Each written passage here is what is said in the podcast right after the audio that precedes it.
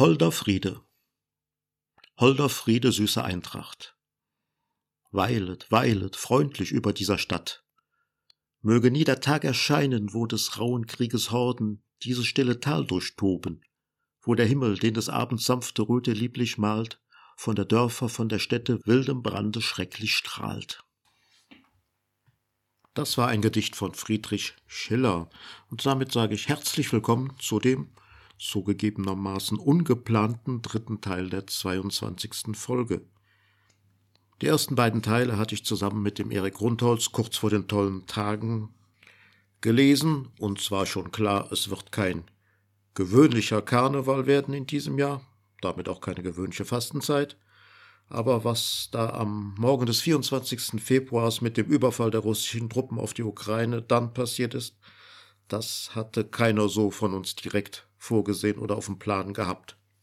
Wie ja schon geschrieben, habe ich die Folgen dann so, wie wir sie aufgenommen haben, dann auch laufen lassen bzw. online gestellt. Doch mit diesem dritten Teil möchte ich zusätzlich zu der momentanen Situation auf das Thema Frieden eingehen. Was jetzt wirklich Frieden ist, da kann man lange drüber streiten. Ist das Fehlen von Krieg, von dem heißen Krieg schon Frieden? Ich bin so in den 70er, 80er Jahren aufgewachsen, groß geworden, mehr oder weniger. Im Kalten Krieg also, der sich aber so für mich meistens als Frieden angefühlt hat, auch wenn die Bedrohung durch die beiden Blöcke Ost-West da war. Ob es eine richtige Definition für Frieden gibt, ich weiß es nicht. Vielleicht muss es jeder für sich selbst festlegen oder feststellen.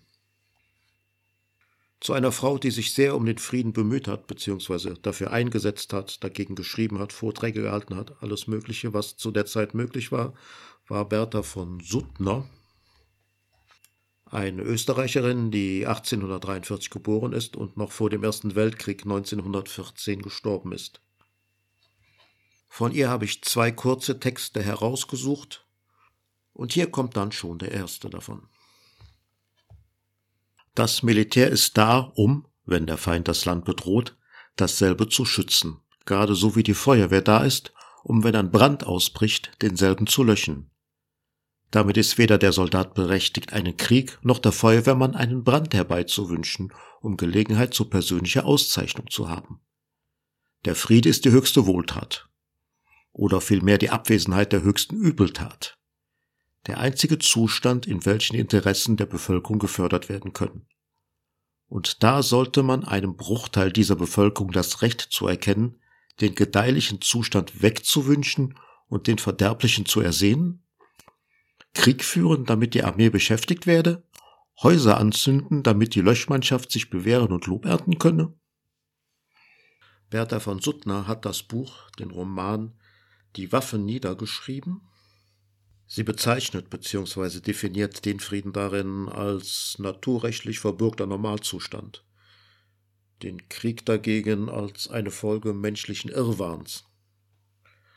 1905 erhielt sie den von ihr angeregten Friedensnobelpreis. Man könnte natürlich noch viel mehr über Bertha von Suttner berichten hier an dieser Stelle, aber das würde den Rahmen doch ein wenig sprengen. Bei Wikipedia zum Beispiel lässt sich aber einiges über sie nachlesen. Kommen wir nun zu dem zweiten Text von ihr. Vaterlandsverteidiger, das ist der schön klingende Titel, mit welchem der Soldat geschmückt wird. Und in der Tat, was kann es für die Glieder eines Gemeinwesens für edlere Pflicht geben, als die, die bedrohte Gemeinschaft zu verteidigen? Warum aber bindet dann den Soldat sein Fadeneid zu hunderten anderen Kriegspflichten als die der Schutzwehr? Warum muss er angreifen gehen? Warum muss er, wo dem Vaterlande nicht der mindeste Einfall droht, wegen der bloßen Besitz und ehrgeizig Streitigkeiten einzelner fremder Fürsten dieselben Güter, Leben und Herd, einsetzen, als ob es sich, wie es doch zur Rechtfertigung des Krieges heißt, um die Verteidigung des gefährdeten Lebens und Herdes handelte. Ja, da stellt Bertha von Suttner die Frage nach dem Sinn des Ganzen, nach dem Sinn des Krieges, nach dem Warum. Kann es darauf eine sinnvolle Antwort geben? Zum Krieg habe ich hier jetzt noch eine kurze Aussage von Leo Tolstoi. Nach meiner Ansicht ist der Krieg als solcher eine rohe, grausame und verabscheuenswerte Sache, dass kein Mensch, wenigstens kein Christ, persönlich die Verantwortung für den Beginn eines solchen auf sich nehmen kann. So Tolstoi, aber trotzdem gibt es immer wieder Kriege, immer und überall. Jetzt in der Ukraine ist ja ein Konflikt, ein Krieg von vielen auf der ganzen Welt. In Wikipedia gibt es eine Liste von allen momentan aktiven Konflikten und Kriegen. Es ist jetzt halt nur bei uns in der Nähe, quasi vor der Haustür. Gottfried Ephraim Lessing hat auch einen Wunsch geäußert, der ganz gut hier reinpasst in das Thema. Dann hören wir uns den jetzt auch mal an. Es wäre recht sehr zu wünschen, dass es in jedem Staate Männer geben möchte, die über die Vorurteile der Völkerschaft hinweg wären und genau wüssten, wo Patriotismus Tugend zu sein aufhört. Ja, das wäre doch sehr zu wünschen. Ich möchte dann gleich einen Text von Victor Hugo nachschieben. Er ist 1802 geboren und 1885 gestorben. In seinem folgenden Kommentar nimmt er quasi schon so die EU, die Europäische Union, vorweg. Ein Tag wird kommen, wo du Frankreich, du Russland, du Italien, du England, du Deutschland, all ihr Nationen des Festlandes, ohne eure verschiedenen Eigentümlichkeiten und ohne eure ruhmvolle Individualität zu verlieren, euch eng zu einer höheren Einheit verbinden und einen europäischen Bruderbund gründen werdet. Genau ebenso wie die Normandie, die Bretagne, Burgund, Elsass und Lothringen all unsere Provinzen das eine Frankreich gestiftet haben. Ein Tag wird kommen, wo es keine anderen Schlachtfelder mehr geben wird als die Märkte, die sich dem Handeln eröffnen und die Geister, die sich den Ideen eröffnen. Es wird ein Tag kommen, wo die Kugeln und Bomben ersetzt sein werden durch die Stimmen, durch die allgemeine Abstimmung der Völker, durch das ehrwürdige Schiedsgericht eines großen, unabhängigen Senates. Ja, das hört sich doch schon sehr nach der Europäischen Union an, bei aller Kritik, die man an der EU haben kann, bei aller berechtigten Kritik, die man da sicherlich haben kann, muss man doch eins feststellen, dass nach dem Zweiten Weltkrieg in den Mitgliedstaaten Frieden herrscht. Und das wiegt doch alles auf, was es auch immer sein mag. Kommen wir nun zu Gerhard Hauptmann. Er hat sich mal kurz so die Frage gestellt oder darüber philosophiert, warum Krieg kein Mord ist, beziehungsweise warum das, was im Krieg passiert, nicht als Mord angesehen wird. Es ist verkehrt, den Mord im Frieden zu bestrafen und den Mord im Krieg zu belohnen. Es ist verkehrt, den Henker zu verachten und selbst wie die Soldaten tun, mit einem Menschenabschlachtungsinstrument, wie es der Degen oder der Säbel ist, stolz herumzulaufen. Verkehrt ist es, die Religion Christi, diese Religion der Duldung, Vergebung und Liebe als Staatsreligion zu haben und dabei ganze Völker zu vollendeten Menschenschlechtern heranzubilden. Ich denke mal, das sollte nicht nur eine juristische Frage sein. Hier muss dann wohl mal die Menschheit umdenken. Und dazu passt vielleicht auch noch ganz gut ein kurzes Gedicht von Hoffmann von Fallersleben, der auch das Deutschlandlied geschrieben hat. Er stellt die Frage oder hinterfragt, warum es in Europas Staaten überhaupt Soldaten geben muss. Nur darum? Sind nur darum Europas Staaten, dass die Soldaten grün und blühen? Müssen für drei Millionen Soldaten unsere 200 Millionen sich mühen? Freilich, das ist das Glück, das Moderne, das uns gelehrt hat, Soldaten erziehen. Ganz Europa ist eine Kaserne, alles Dressur und Disziplin. In der momentanen Situation auf die Armeen verzichten, jedenfalls einseitig, ist wohl nicht der richtige Gedanke aber mit Sicherheit kann man die eingesetzten Mittel, das Geld, die Kreativität, Wissenschaft, Forschung, alles Mögliche für bessere, für edlere Zwecke einsetzen. Damit beschäftigt sich auch ein Gedicht von Hermann Friedrichs. Er war ein deutsch-schweizerischer Schriftsteller und Redakteur, 1854 geboren und 1911 gestorben.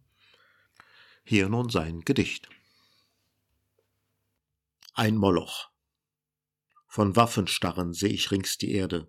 Das ist's, was heut zumeist ins Auge fällt. Sie sind das Trennende der Menschenherde, daran Vernunft und Würde je zerschellt. Sie sind das Spaltende des großen Ganzen, auch wenn man friedlich nur mit ihnen spielt. Verbesserte Geschütze Säbel Lanzen, das ist's, wonach zuerst der Nachbar schielt. Gepredigt wird vom Kultrun aller Reiche den nächsten Liebe wie dein eigen Ich. Doch hält man's offenbar nicht für das Gleiche, ob einer, ob ein Volk versündigt sich. Was jenen schändet, ist für diesen Ehre. Und so geschieht's, dass zu jedweder Zeit vom Ehrenwahn betörte Männerheere im Kampf sich messen, der entmenscht, entweiht. Man darf's nicht Mord, nicht einmal Totschlag nennen, und wird's auch noch so buchstäblich vollbracht. Die Ehre will's, und Freudenfeuer brennen sah noch die Welt nach jeder Schlacht. Milliarden fordert man zu diesem Spiele, Milliarden werden jährlich drin vertan. Geopfert ihm. Zum welchen Zweck und Ziele? Geht, fragt den nationalen Größenwahn. Dazu passt direkt im Anschluss ein Gedicht von Nikolaus Lenau, einem österreichischen Schriftsteller. Er hat gelebt von 1802 bis 1850.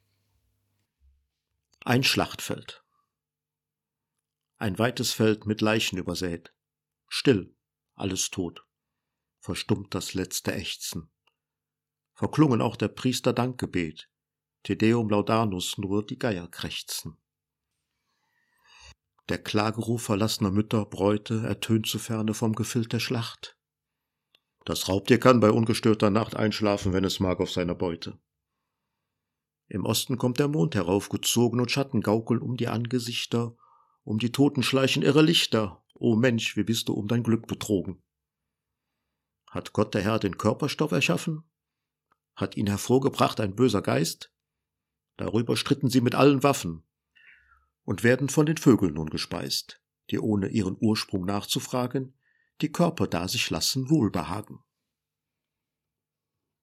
Zugegeben, der Schluss ist etwas makaber, aber wenn man sich die Bilder aus der Wirklichkeit ansieht, die Wirklichkeit ist schlimmer, ist wesentlich schlimmer. Am Anfang hatte ich ja schon mal kurz erwähnt bei der Bertha von Suttner, dass sie das Buch geschrieben hat, Die Waffe nieder. Und jetzt zum Schluss kommt noch ein kurzes Gedicht von Rudolf Graf Hoyers. Das Gedicht heißt Niemals die Waffen nieder aber damit sind ganz andere Waffen gemeint. Niemals die Waffen nieder. Wenn blinder Hass die Krallen regt und Lüge sträubt ihr Nachtgefieder, stellt euch zu Wehr und nimmer legt des Geistes Waffen nieder. Aus eurem Schwerte ströme Licht und Liebe sei des Schildes Zeichen. Vor dieser Waffe Schwergewicht wird der Versucher weichen. Der finstre Dämon Völkerkrieg wird kreichend vor der Wahrheit fliehen und übers Schlachtfeld nach dem Sieg der Menschheit Genius ziehen. Ja, das waren die Texte, die ich heute dann noch so zum Vortragen bringen wollte. Die meisten zitierten Autorinnen und Autoren sind noch vor dem Ersten Weltkrieg gestorben, also vor dem ersten großen Völkerschlachten. Aber die Politik, die Menschheit hat sich vom Kriege nicht abbringen lassen, insbesondere im 20. Jahrhundert. Und der Beginn des 21. Jahrhunderts war jetzt auch kein friedlicher Beginn. Bleibt zum Schluss nur noch der Wunsch, dass hier in Europa, auf der ganzen Welt eine friedliche Zeit anbricht. Auf jeden Fall friedlicher wie jetzt gerade im Moment. Vielen Dank fürs Zuhören, tschüss und bis bald, euer Peter Fassbender.